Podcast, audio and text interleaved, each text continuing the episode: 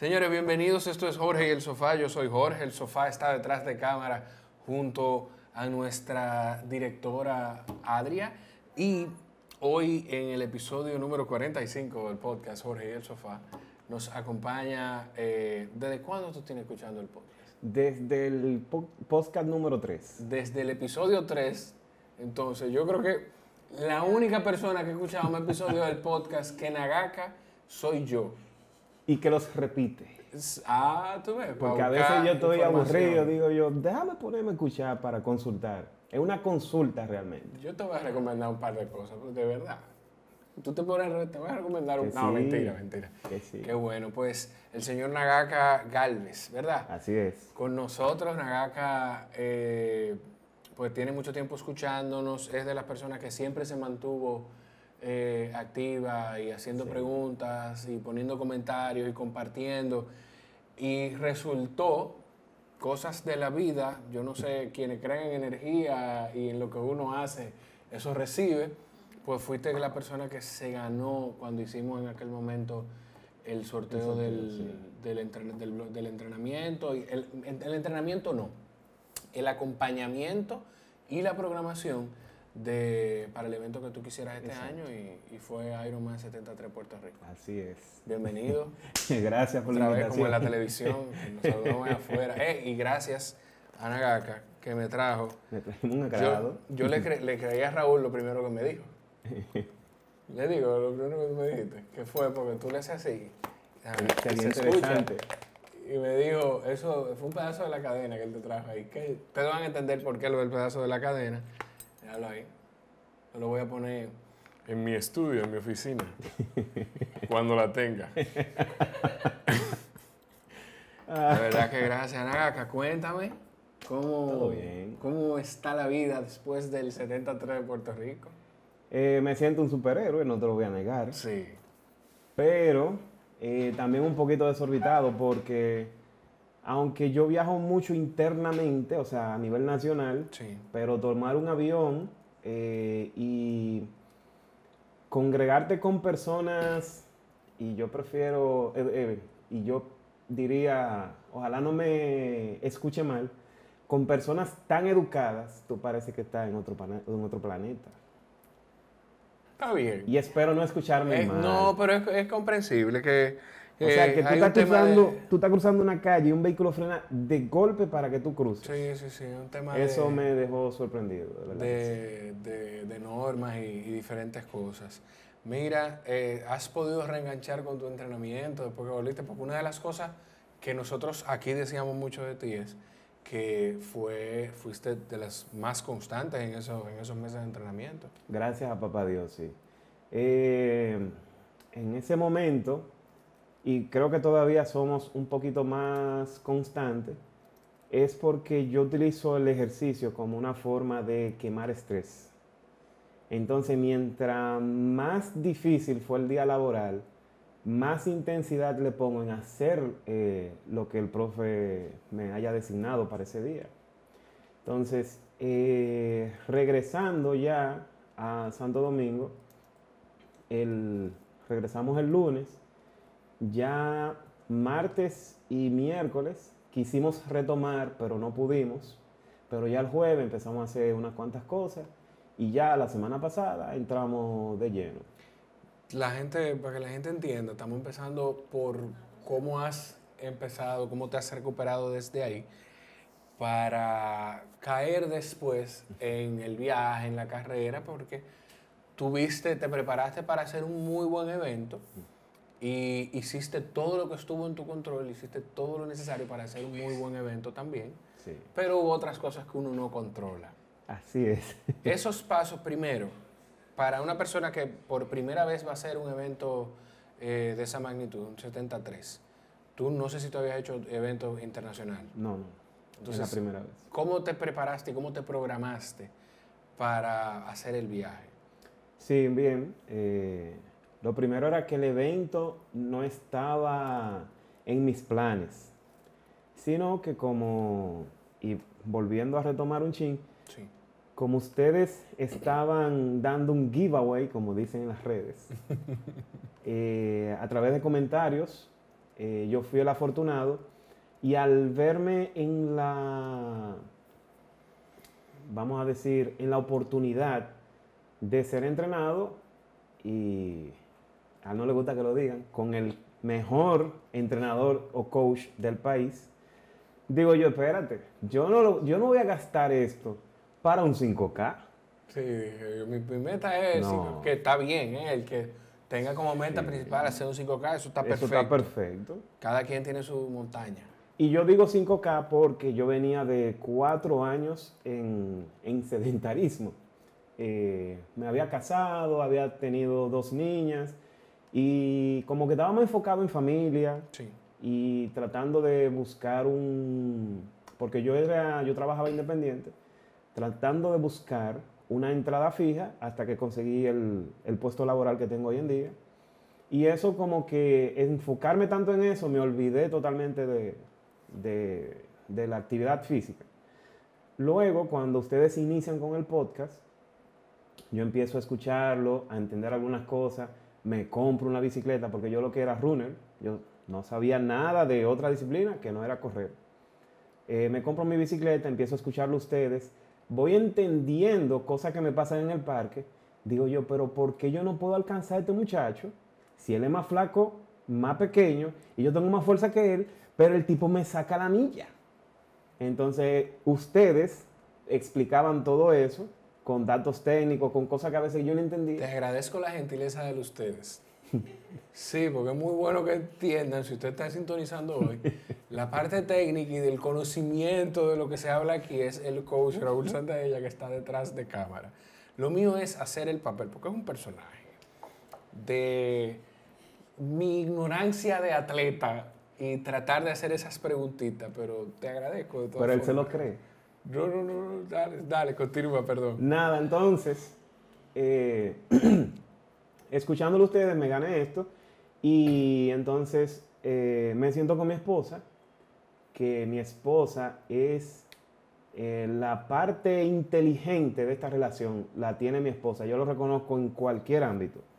Entonces, con ella nos sentamos a planificar, eh, estructurarnos, que esa palabrita la cogí yo de aquí, a estructurarnos para orientarnos a esto.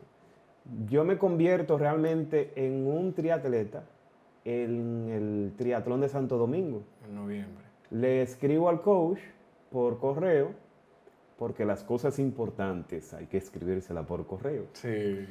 Las menos importantes por WhatsApp. sí. Entonces le escribo el correo y yo quería hacer un sprint porque le, tengo, le tenía miedo al mar. Ah, ya tú se lo hiciste. Me dice cómo. Te voy a hacer esa anécdota ahorita. Entonces él me dice, pero sprint, tú no tapas sprint, dale olímpico. No, mentira, él no mencionó olímpico. Él dice, tú no, tú, sprint, tú da más, pa de, más, más- más de ahí. Digo yo, él me está diciendo olímpico. Digo yo, está bien, me inscribí, olímpico, que pase lo que pase. Eh, perdón, eh, es su, es su, tú, tú estabas diciéndole super sprint. es su, y exactamente, yo estaba dijo- haciendo super Exacto, sprint. y él te dijo sí, porque. Exacto, y, exacto. él te, y él te dijo entonces, eh, pero vamos a hacer, porque hacer el super sprint, vamos a hacer el sprint. Exactamente. Yo me lo imagino. Exactamente. Sí. Entonces, nos fuimos por el sprint y ahí nos convertimos en triatleta. Cuando nos convertimos en triatleta, que yo veo, o sea, yo quedé emocionado. ¡Wow! Salí vivo del agua. No me ahogué. Vi el fondo negro, pero no me asusté. No, y saliste tú, que no te sacó nadie. Y no me sacó nadie. Sí. Entonces con esa emoción agarro la bicicleta, le doy durísimo, le doy por encima de la prescripción y aún así pude bajarme de la bicicleta y empezar a correr. Que también ahí tú me, me dijiste, esa transición se hace corriendo. Eh, pero a modo de chanza, sí, modo de chanza. Entonces, eh, cuando hago el, el- el sprint, el triatlón sprint, ahí es que entiendo realmente en lo que me metí. Porque yo cuando dije, vamos a un Ironman, y me siento con mi esposa a planificar y todo, yo todavía mentalmente no tengo la amplitud de lo que eso significa. La noción porque tú no has hecho tu primer triatlón todavía. Cuando eso fue un domingo, el lunes, todavía emocionado, pero medio asustado, digo yo, yo creo que yo no debí seleccionar un Ironman. Yo creo que yo debí irme por un evento nacional o una vaina. Y eh, no se lo recomiendo a nadie. Yo brinqué de un sprint para un Ironman. Para un 73. Para un 73, perdón. Sí, sí, sí. Yo me volví un curso. Que después Había que ser olímpico. Había que ser olímpico. Entonces, eh, ahí es que eh, tomo la idea y el compromiso de, ok, no puedo faltar a un entrenamiento a menos que sean por, cos- por cosas que no pueda controlar. Y por eso fue mi constancia, aparte de que me veo apoyado, y todavía lo hago, de que mientras más estresado me va el día, más motivación me da para ir o a quemar esa energía nadando, o a quemarla montando bicicleta, o a quemarla corriendo, siempre que no sea una pruebita de 5K. Y esa, y esa, y esa conversación con tu esposa, entonces, porque tú tienes tu, tu pareja, tienes dos hijas, dijiste, y eso es un tiempo que tú les robas o, o le tomas prestado, a tu familia, vamos a decirlo de esa manera. Esa conversación con ella, o sea, se habló eso, se dijo, mira, eh, va a haber un tiempo que se va a sacrificar, yo necesito que tú estés de acuerdo, ¿cómo tú lo manejaste? Se habló, pero no se sabía la magnitud. Y perdón que se me escapó, yo tengo un hijo que es fuera de este matrimonio, Sí. pero vive conmigo. Ah, entonces son, eh, son- Entonces son- una familia de cinco. Son, sí, Sí. Son dos niñas con el matrimonio actual y un niño que está fuera del matrimonio, pero que vive conmigo. Entonces, se habló de ese tiempo, pero no se sabía la magnitud. Yo le dije a ella, mira, yo voy a hacer lo posible de correr y de montar bicicleta de 4 de la mañana a 7 de la mañana. Que ese horario es transparente para ustedes. Sí. Ustedes están durmiendo, al menos ella no, porque ella se despierta a las 6 a preparar la cosa a las niñas, la merienda y eso. Y ya cuando yo llego, las niñas están cambiadas, vestidas, preparadas y se van para el colegio. Entonces, lo único que yo le robo a ella es la natación, que eh, yo tengo la facilidad de que en mi lugar de trabajo, la oficina está ubicada en el club del trabajo. Aunque no, es, no tiene que ver nada con el club, pero está ahí Sí. eh, por una- un asunto de espacio, por los camiones, por la estructura, por lo... Entonces, como es un terreno muy amplio, estamos ahí. Y eso me da la facilidad de que yo salgo de mi trabajo y puedo nadar. Entonces, eh, yo lo que... facilidad y no hay excusa. eh. Exacto. Entonces, Que lo que tengo hago ir a es... nadar. Lo que hago es que cuando se puede y la programación lo permite, nado de 4 a 5. Si no se puede eh, dentro de la programación, nado de 5 a 6, pero ya terminé, o sea, ya terminó ahí mi día. Y puedo dedicárselo ya a mi esposa, ayudarla con las niñas y eso. Sí tengo un tema todavía, que son los fines de semana, que son de fondos. Eh, hay un tema que es, usted hizo sus tres horas, usted hizo su brick, pero hay que sacar a pasear a la muchacha. Claro. Entonces, eh, ahí me di cuenta que los fortalecimientos funcionan. Cuando tú terminas reventado, eh, el fortalecimiento te ayuda a ponerte a camino en una plaza comercial sin problema. Tú sientes el cansancio, pero lo puedes hacer. Mira, y el momento entonces de, de tú decir, bueno, nos vamos.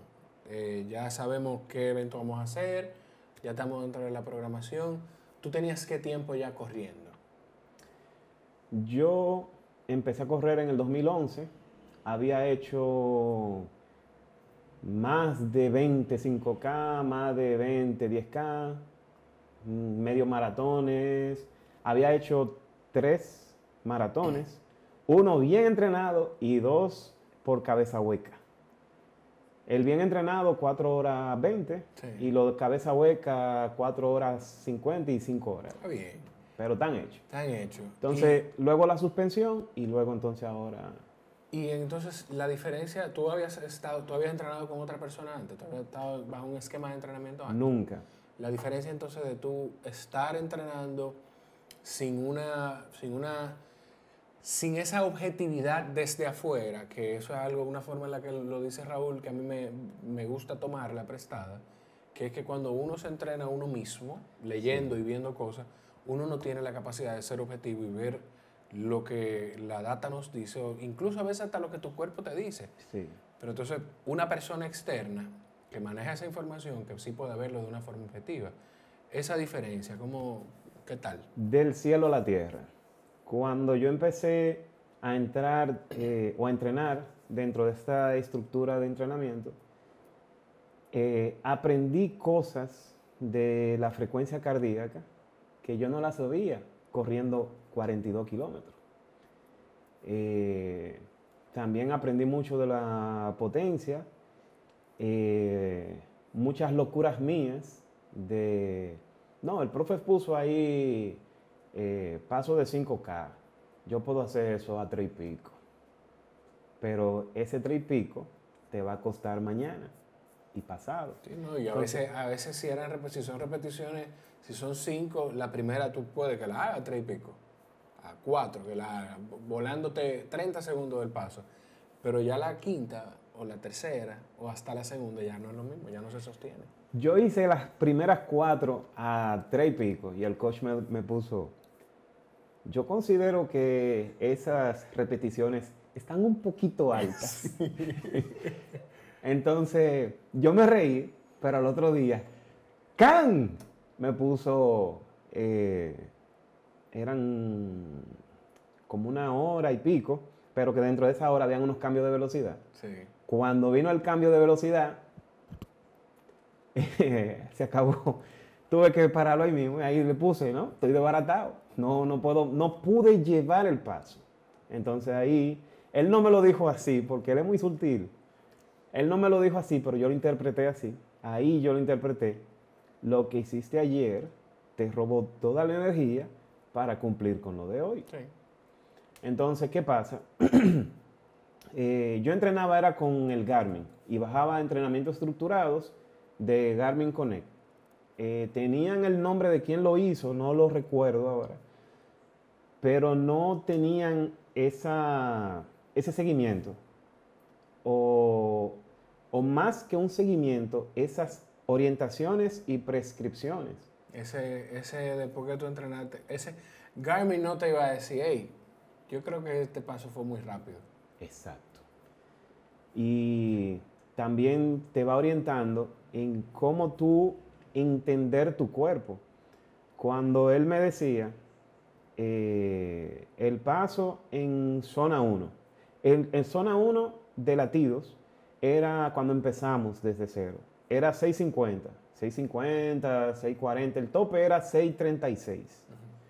Y yo siempre me mantenía ahí. Y luego, cuando le estoy escribiendo, mira, ya en ese paso, yo me siento sumamente bien. Y los latidos van... eh, Estables. no, en, en casi en el piso, en menos de 128. Y él me decía, puede que eso sea eh, a- Adaptación. eh, aumento, eh, eh, aumento del nivel de fitness, pero todavía no nos toca aumentar. Yo, si fuera un reloj, vamos a darle. Sí. Pero él, sabiendo lo que venía, me dijo, pero no es momento de aumentar.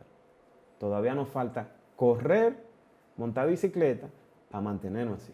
No, y, y hay algo que la gente no entiende, que pudiera sonar lógico, pero ir más despacio no te, le- no te afecta el cuerpo, no te va a lesionar, no te va a hacer que tú te sientas mal, no te va a provocar un dolor. Sin embargo, ir más rápido sí. Sí, Entonces, sí. Y lamentablemente, y levanto la mano, yo fui de lo que aprendí así. Más rápido no te va a hacer mejor, más lento me hizo mejor. Pero yo también ahí a- aporto y digo, ¿qué, con- o sea, como que, qué- qué contraste tú puedes hacer? Porque creo que Jorge te, te, te, te preguntó, que no quedó claro porque no tenga tanto contexto. es, sí. Cuando empezaste a entrenar, ¿qué volúmenes tú estabas haciendo de corrida? Eran pocos. Entonces, ¿cómo esa progresión en tres meses de casi no estar corriendo con alguien que, aunque tú te veas ahí sentado, qué tamaño y peso tú tienes camino a un 70.3 donde uno quiera llevar una, una programación de corrida que sean 50 kilómetros a la semana. ¿Lo primordial es el paso de una corrida aislada o el volumen al que sí llegamos? Que ya después al final, por tema de, De labor, laboral, sí. no llegamos a los 50-55 kilómetros, pero estamos en track para hacerlo sin ninguna molestia. Entonces, esa es la parte que yo siento que es realmente importante. Sí. Realmente es así. Que fue un, que fue un proceso ¿cómo, cómo te- o sea, progresivo. ¿cómo, cómo tú estabas eh, antes de, o sea, cu- cu- cuánto tú estabas corriendo y qué promedio? ¿Y cómo te empezaste a sentir al final con el volumen que sí llegamos a manejar? O sea, para serte honesto, yo realmente no sentía ese volumen que llevábamos. Yo sentía que llevábamos el mismo volumen que cuando empezamos. Cuando empezábamos llevábamos un volumen de quizás unos 10 a 15 kilómetros a la semana. Termina- corrida. de corrida a la semana. Terminando llevan, en- ya en las últimas, pero a intermedio, estábamos haciendo 30, 35 kilómetros a la semana y honestamente yo no lo sentía. Yo sentía que estaba haciendo lo mismo. Aunque lo veía en el reloj o lo veía en la aplicación, Cuando terminaba tu semana y que tú revisabas, tú decías, pero ven acá. yo realmente, eh, o sea, no, yo no lo sentí. El aumento de más kilómetros, yo no lo sentí, de verdad. Que, que es la idea al final, como que el cuerpo vaya adaptándose para, para Y creo que te- a veces te lo ponía y te decía, se hicieron en modo automático. Pie- A veces, a veces, cuando habían sesiones un poquito intensas, Sí. me de- él me ponía, no, ve- no vimos automático en ningún momento. Pero realmente, y para ser honesto, eh, a veces yo le ponía, mira, piernas en automático. Realmente yo no sentí que hice 18, que hice 15, que en un momento o en las últimas tres hicimos 21, 22 kilómetros. Realmente no lo sentí. Ese volumen yo no lo sentí. Y entrenando corrido. Y estábamos entrenando natación, pila de bicicleta, Pila, pila. para la gente que está en Centro y Sudamérica escuchándonos o en Europa, es mucho. Cuando el número es tan grande que uno no puede cuantificarlo. Continúe. Eh, otros compañeros que, que también participaron para el Ironman Sí. me consultaban porque eh, ser entrenado, y a veces la cámara no capta esto, pero ser entrenado por Raúl te da un prestigio. Sí, te da prestigio. Entonces, ese grupo de atletas vivía preguntándome, dime, ¿qué te puso Raúl? ¿Qué tú vas a hacer? ¿Y mañana? ¿Y qué te toca? A veces yo ni les respondía, porque ya era como, digo yo, pero cuidado si es que ellos quieren que yo les diga, para yo estructurar su vaina a ellos. porque era una intensidad. Entonces, eh, realmente, en comparación con lo que a ellos les tocaban, yo veo que a ellos les tocaban más corridas y a mí más bicicleta. Y en un momento se lo pregunté al coach y él me dijo, Yo te puedo decir, "Mm, a ver si estoy bien. Así. ¿Dónde tú pasas más tiempo en la prueba? ¿en la bicicleta? Ok, continúa. Sí, pero su respuesta no fue esa. Anda, para porra. y lamento desmontarte. Él lo que me dijo es, para una persona de tu size, vamos a enfocarnos en más volumen en bicicleta y menos volumen en la corrida, a- hasta ya entrando al final para ir manejando el, el tema de molestias. Como tú eres una persona de un size, Sí, sí, sí. eh, para- así lo vamos manejando. Que también podía ser que por tu tamaño era mejor enfocarse en más bicicleta Sí. y menos en corrida por eso. Y gracias a Dios,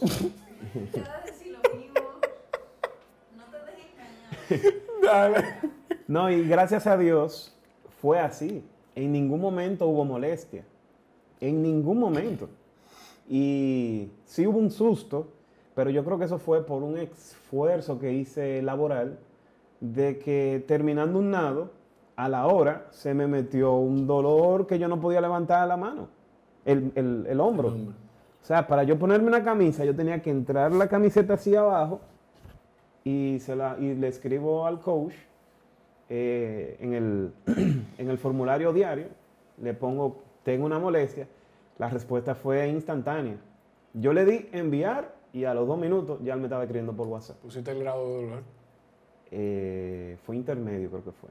Sí, pero si, si pusiste grado de dolor, depende del rango, esa respuesta viene ahí. Sí, me respondió en dos minutos y en dos minutos me dio una orientación que la fuimos aplicando y a los tres días, así mismo como llegó, así desapareció. Eh, me quitó el nado por casi una semana y digo yo, bueno, pero mira, o sea, fue algo de repente, yo me asusté porque yo dije, wow, está en juego el Iron, el medio Ironman. Eh, yo sé que todavía faltan dos meses, pero estoy asustado. Sí, pero dos meses antes se puede.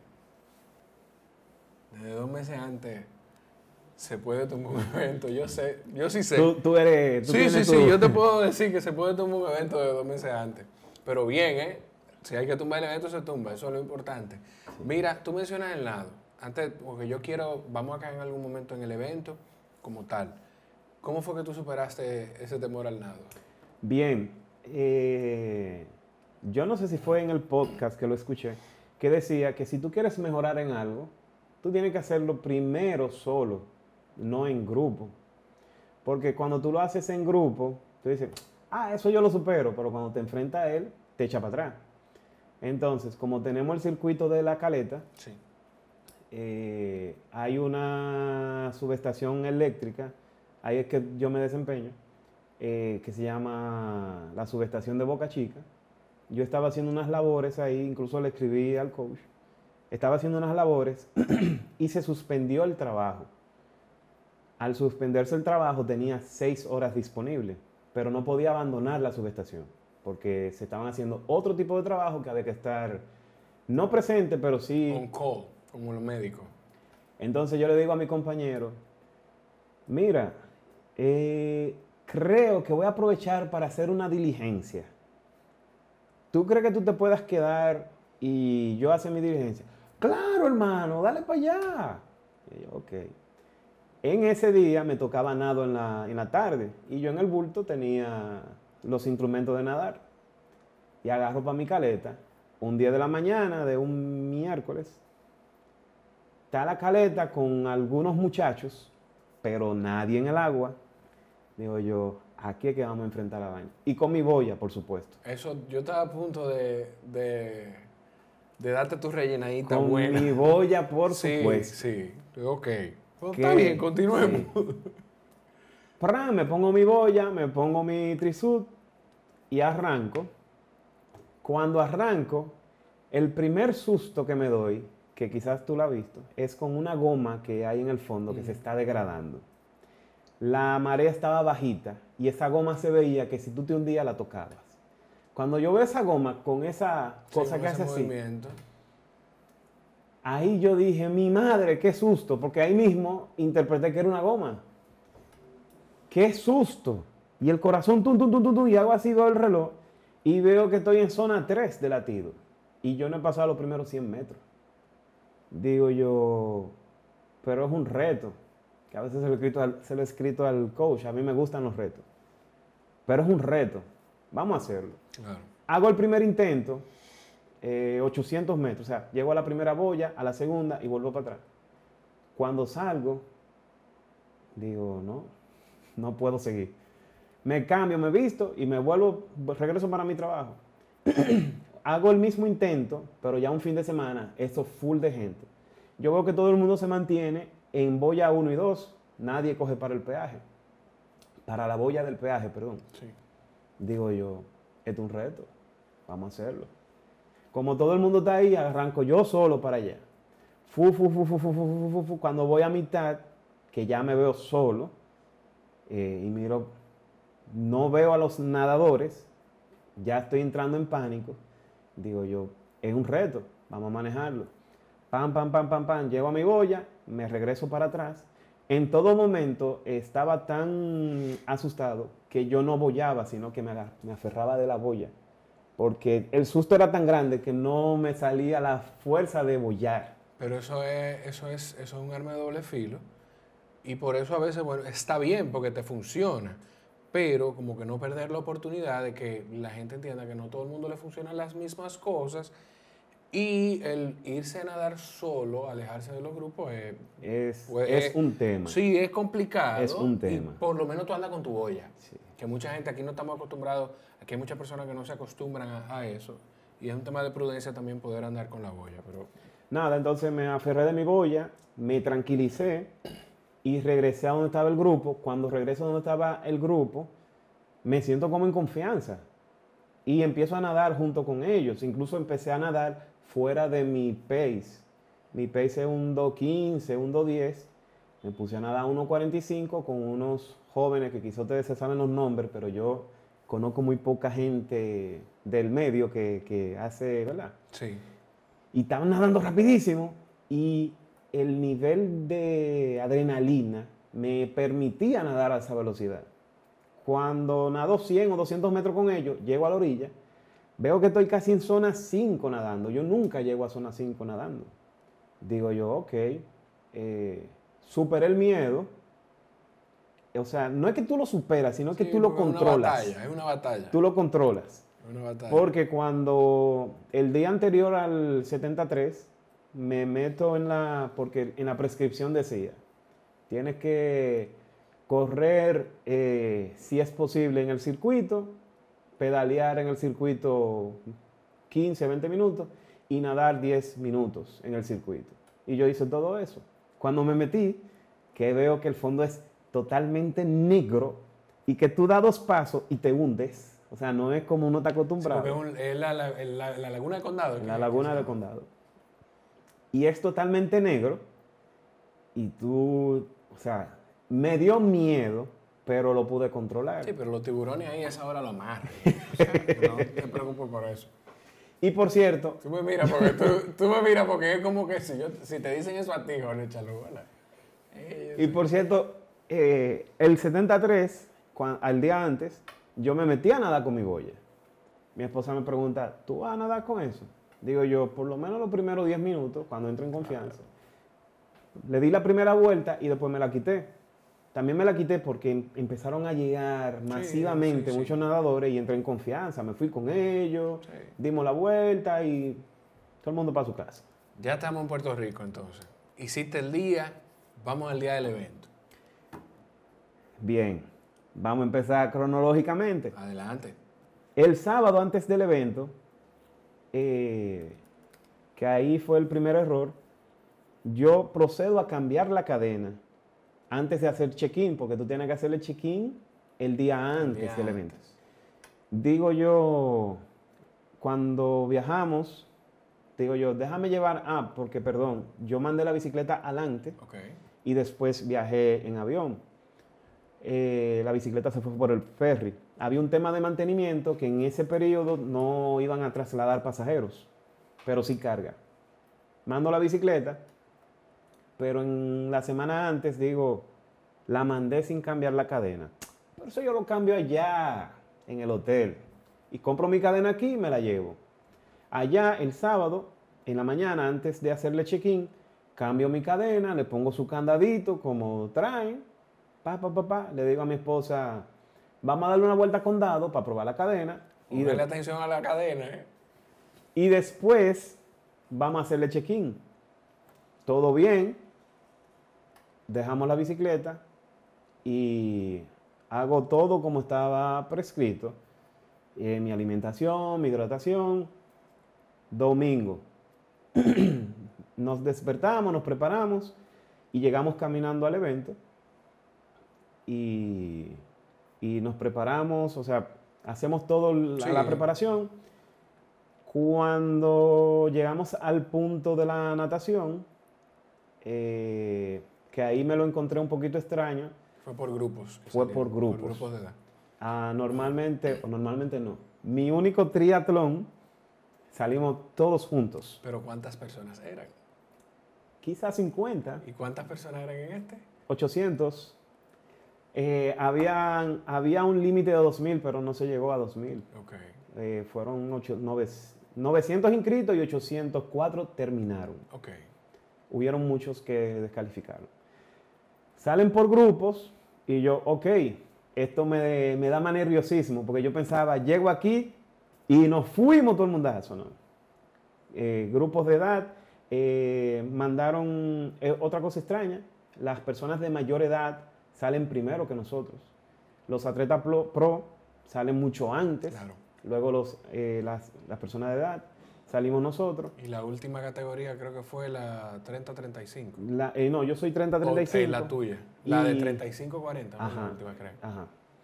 Entonces, eh, cuando nada, entro al nado, eh, y esto hay que recalcarlo, empiezan, empezamos los primeros 100 metros, galleta, trompa, pecosones, agarre de mano, de todas las formas. Pero luego ya se va dispersando y empezamos el nado, chévere, el, el lago estaba excelente, oye, excelente, excelente. ¿No te, dio, ¿No te provocó ningún tipo de ansiedad la cantidad de gente cuando entraste al agua ni nada? No, no, me sentía en confianza. Eh, los primeros 100 metros, sí, con, el, con la cantidad de golpes. Cuando ya van los primeros 500 metros, que se da el giro, ya eso es una recta hasta el final. Cuan- todo bien, o sea, me siento bien, voy en confianza, siempre, como decía la prescripción, cada, cada cinco brazadas saca la cabeza para saber eh, por dónde vas. Y siempre me mantuve en mi línea. Cuando voy llegando ya al puente, sí ahí hice un poquito de esfuerzo porque eh, ya esa parte es donde entra el mar, el mar Entra la corriente. y, tú, y hay una ligera corriente. Entonces, uno que va avanzando, cuando, o en- fue mi caso, no sé los demás, cuando ya veo que con la misma cantidad de esfuerzo yo no estoy avanzando y ya estoy viendo el fondo y no estoy avanzando como normalmente iba, hice un poquito de esfuerzo, pero no algo descomunal. Entonces sales del agua. Salgo del agua, ¿Cuántas personas te dijeron, duraste mucho en esa transición, que probablemente no saben lo larga que es la transición? Si tú supieras que nadie me ha preguntado. Ah, ok. Gracias a Dios. Eh, salgo del agua mareado. Eh, ya el coach me descifró y estamos trabajando en eso. ¿Por qué el mareo? Eh, ¿Por qué? ¿Se puede decir? Sí. Sí, porque el nivel de fitness en el agua eh, no estaba todavía para esa, Ese ese, esfuerzo que yo hice en esos últimos 300 metros, con la corriente en contra. No fue un esfuerzo descomunal, pero fue, sí fue un, un buen esfuerzo. Y por eso, incluso él me lo enseñó en gráfica. Cuando nos reunimos, él me dijo, mira, aquí se demuestra que hiciste un poquito de esfuerzo, pero nada fuera de lo normal. Ya tú estabas preparado mentalmente para esa transición extensa porque ya sabías. Yo la caminé eh, eh, el día antes. Qué bueno. La caminé con mi esposa, vimos por dónde era, porque esa era mi inquietud. Concho, le voy a salir, pero ¿y si me pierdo? Pues perder mi carrera. Entonces vi que estaba bien señalizada, que no había por dónde perderse. Cuando salgo, eh, yo tenía mis tenis ahí, como me había dicho eh, eh, Percy Baldi, ¿cómo es que él se llama? Gustavo. Percivaldi, a quien le agradezco muchísimo. Tenías los tenis en la salida del agua. en la salida, porque él me había recomendado. Bien. Él me, él me dio muchísimas, muy buenas recomendaciones. Qué bueno. Eh, me dijo que dejan unos tenis viejos, por si acaso, que no sean los de carrera, por si acaso. Encontré mi tenis ahí, junto con muchísimos otros más. Agarré, ¡fua! y me fui corriendo a un paso leve de un 6.30, un 6.40, un paso leve. Paso Pa, leve. pa, pa, pa, pa, pa. Es un paso leve. No, yo te felicito. Es un paso leve. Entonces, eh, llego a transición, nervioso, y como me había dicho, eh, como me había escrito Raúl, incluso ingerí un poquito más, antes de subir de la bicicleta, me alimento con 400 calorías de carbohidrato. Ok. Él me ¿Qué había dicho- en qué? Eh, yo lo hice eh, con un cóctel de frutas y, una, y un gel que lo compré aquí porque hay algunos geles que me dan male- malestar estomacal. Sí, sí. Y el que tú conoces, el que tú utilizas, Ese fue el y que tú yo- sabes dónde tenerlo, Sí. eso no ocupa espacio en la maleta. Ese fue el que yo fui usando eh, durante el entrenamiento Perfecto. y el que me funcionó. Entonces, un cóctel de frutas de esos de, de latas, eso tiene 200 y pico de calorías, junto con toda la glucosa que eso tiene, más el gel me daba 400, 410. Y, tenías organizado todo en tu transición de manera que no se te fuera a pasar nada. Exacto, lo tenía organizado para que si se me olvidaba, ya mirándolo yo sabía que tenía que agarrarlo. Que eso era lo primero. Antes de ponerme el casco, eso era lo primero. ¡Fuap! ¡Fuap! Entonces mientras iba masticando me pongo el casco, me pongo... Ah, porque yo tenía... eh, yo no corrí con un... con un trisuit, sino... eh, era un trisuit de natación nada más Ok, y un jersey para la bicicleta y la, y la corrida ok. un jersey de, de mi grupo, Sí, los corredores. Entonces, me quito el trisuit de natación y me quedo con mi jersey y nada más tenía que ponerme la, la- la chaqueta del jersey, porque tenía lo otro debajo. Me pongo mi casco, me alimento, me hidrato y arranco mi bicicleta. La transición, eh, yo no sé, si tú supieras que ahora mismo todavía yo no sé qué tiempo yo duré en la transición. No, pero y eso no es importante. Si Pero- tú saliste bien y te sentiste Yo bien, me hiciste sentí todo bien. lo que tenías que hacer, eso no es importante. O tú estabas pensando en clasificar al mundial. No, no, no. Ah, no. ok. Además, como yo le había dicho al coach, el día que yo quiera hacer tiempo, cambio la bicicleta. Porque yo lo que tengo es una bicicleta de ruta. No, pero eh, te puede sorprender la, la- la- la cantidad de gente. Javi y la misma Lucy Charles han hecho 73 en bicicleta de ruta. Oh, interesante. Sí, la bicicleta no, no influye tanto. Bueno, entonces cuando salgo de la transición, que hacer la silla, que aquí que se sienta Raúl. Ese wisdom que me está saliendo.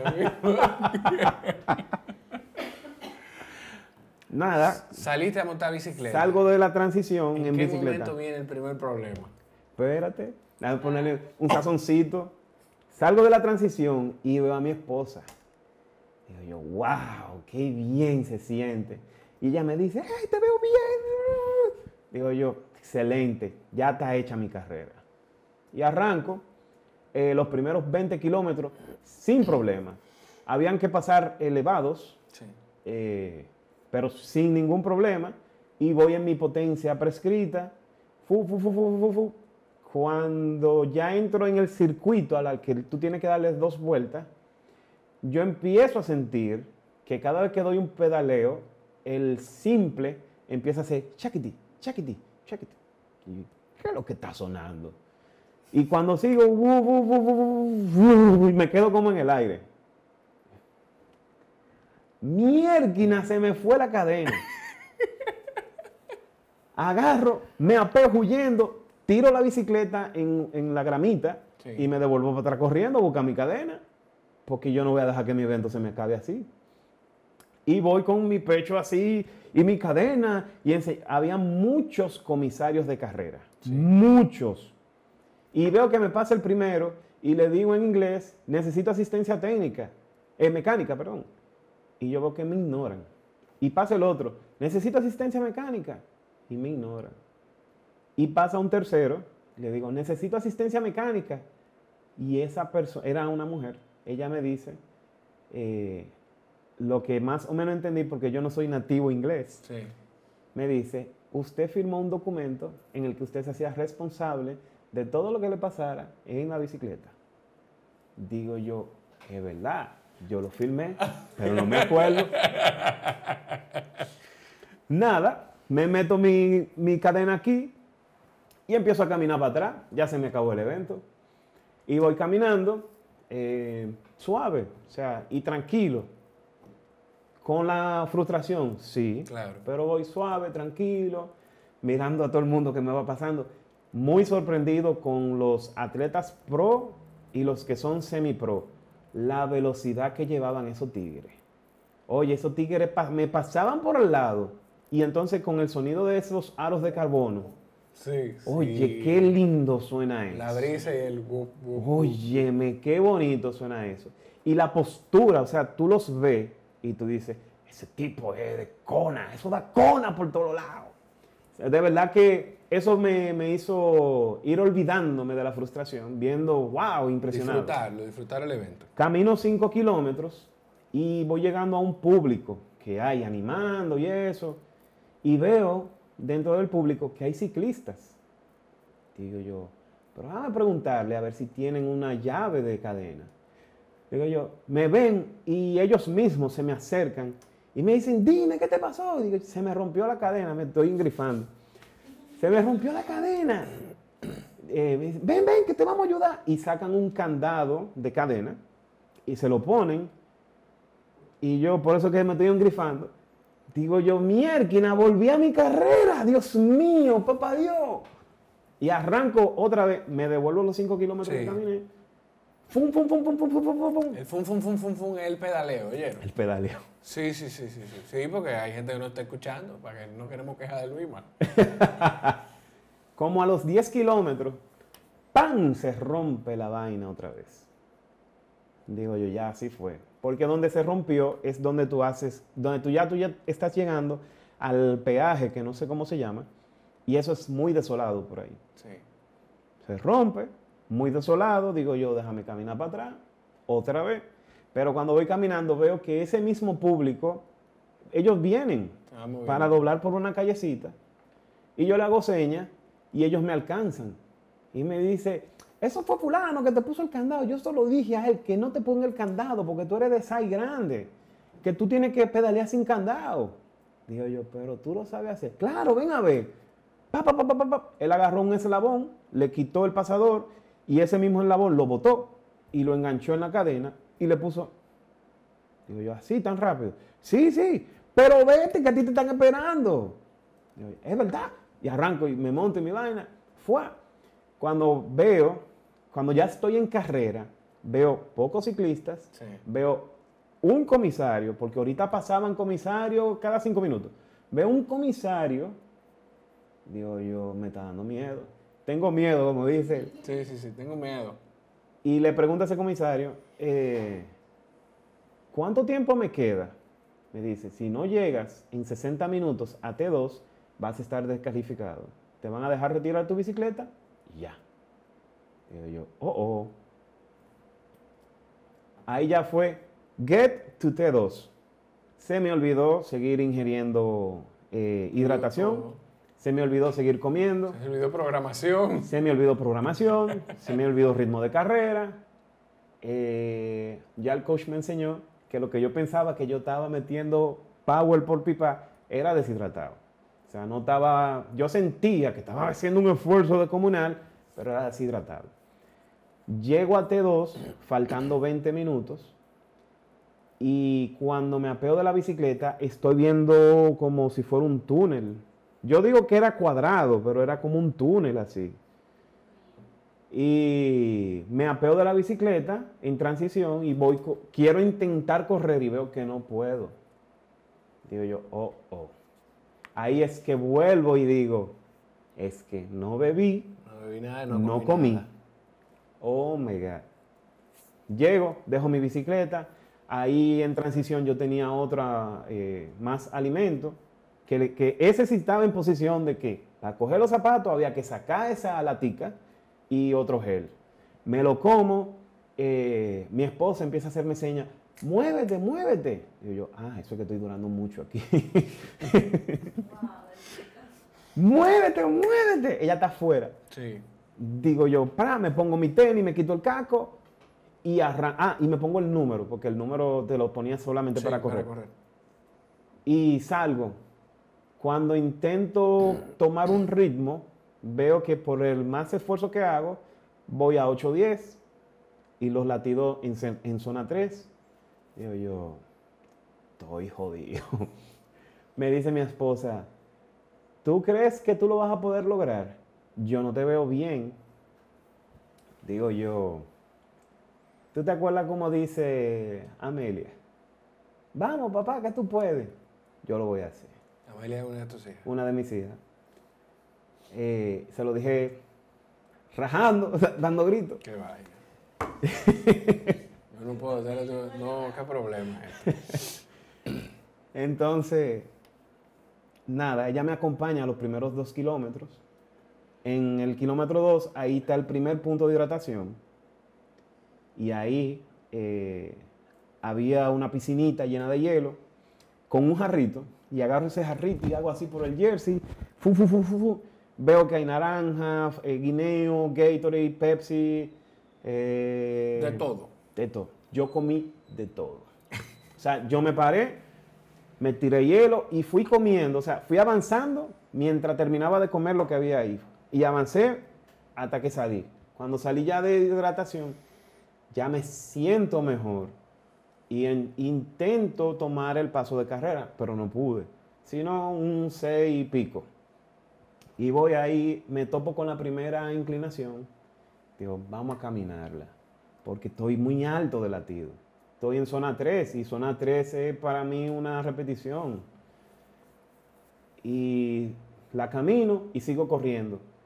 Y me voy acordando, pero ven acá. Pero Raúl me dijo que esto iba a estar lleno de gente con manguera de agua y vaina y yo no veo la primera. Pero era que yo no había llegado todavía a la zona donde residen personas. Lo que habían eran como hoteles, una Sí. bomba de gasolina y algo así. Cuando empiezo a llegar ya a la zona donde viven residentes, ahí están la manguera de agua por pipa. Y yo me paro en cada una, me echo agua.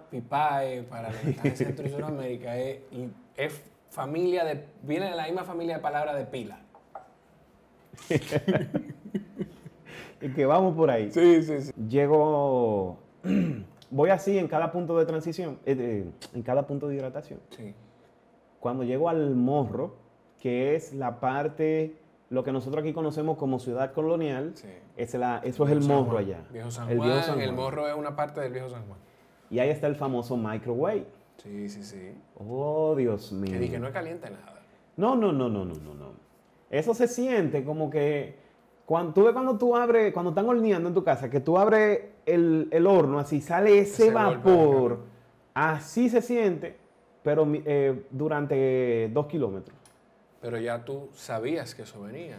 Yo, porque también lo había caminado el sábado antes de la carrera. Y ya estaba mentalmente de que, ok, este, es- esto se puede trotar. Eh, solamente hay un pequeño punto que no se puede trotar porque es inclinado y en la condición que yo estaba, yo no lo podía hacer. Cuando sal, hago el morro, cuando salgo, hay una vaina así, una pendiente, una vaina así. Pendiente, bien inclinada. Una pared, camino mi pared, o sea, es una pendiente tan inclinada que es así que tú tienes que subirla, Eh, agarrándote la espalda así, de tan inclinada que es. Salgo de eso eh, y llego a hacer el primer retorno, donde inicia, donde está T2, y hago el primer retorno, y ahí me dice mi esposa, óyeme, pero te veo muy bien. Digo yo, me he ido hidratando y alimentando. Y gracias, porque lo necesitaba, de verdad que sí. Me dice, pues vamos a terminar esto. Y ella me, me acompaña otra vez dos kilómetros más. Y va conmigo y hablándome y diciéndome. Entonces, eh, le pregunto a una persona que veo con, con- una cosita de, de Ironman, le digo yo, ¿qué tiempo nos queda para terminar? Ella me dice, yo creo que tú estás descalificado. Digo yo, no puede ser. Yo tengo que terminar esta vaina. Pero, o sea, yo la escuché, pero no le tomé la palabra. Y seguí haciendo lo que trataba de hacer. Le doy la segunda vuelta al morro. Ahí sí caminé bastante, porque ahí ya no me sentía con fuerza. sí. Veo incluso a un, Iron, un 73 Finisher que está eh, cerca de, de la orilla en un pequeño bote o yate con su familia bañándose y cosas. Y él con su, Con su medalla. con su medalla. Y tú pasando y- trabajo todavía. Y con medio jersey. Digo yo, cualquiera se tira para allá. Vamos a terminarlo. Pam, pam. eh, Cuéntame de la llegada a la meta. Entonces. cuando llego a la meta, que es también una subida no tan pronunciada, yo estoy escuchando que el narrador dice, como norma en este 73, el evento se termina cuando las 8 horas después de haber lanzado el último nadador. Y ya nos queda un minuto para cumplir las 8 horas. Digo, yo, espérate, yo tengo que llegar. Cuando ya yo estoy llegando, mi esposa otra vez me acompaña y ya voy llegando a la alfombra roja, él me dice, y ahí viene Nagaka Galvez, de, de República Dominicana, representando a los corredores, porque tenía el, el logo aquí. Y yo llego y me da la medalla y yo veo que él apaga el micrófono y me dice, llegaste 18 segundos para ser descalificado. Óyeme, ahí yo me agarré de una barandilla, yo me rajé a llorar. Yo no aguanté la emoción, o sea, ok, no cumplí quizás con el pronóstico de carrera, pero haberlo logrado bajo esa circunstancia, yo dije, Dios mío, pero esto fue mejor que haberlo hecho por el libro. Y que, y que enfrentarse a todo eso, a que se te rompa la cadena dos veces, a que te digan en un momento, yo creo que tú estás calificado, y no entregarte, eso todavía da muchísimo más mérito. Y ese, eso, un did not finish así, es como un did not finish en Kona, que tú llegaste pasado de la hora, no importa, porque ellos te van a esperar y van a terminar el evento y te van a aplaudir, te lo van a celebrar también, porque no deja de ser algo retador. Así es.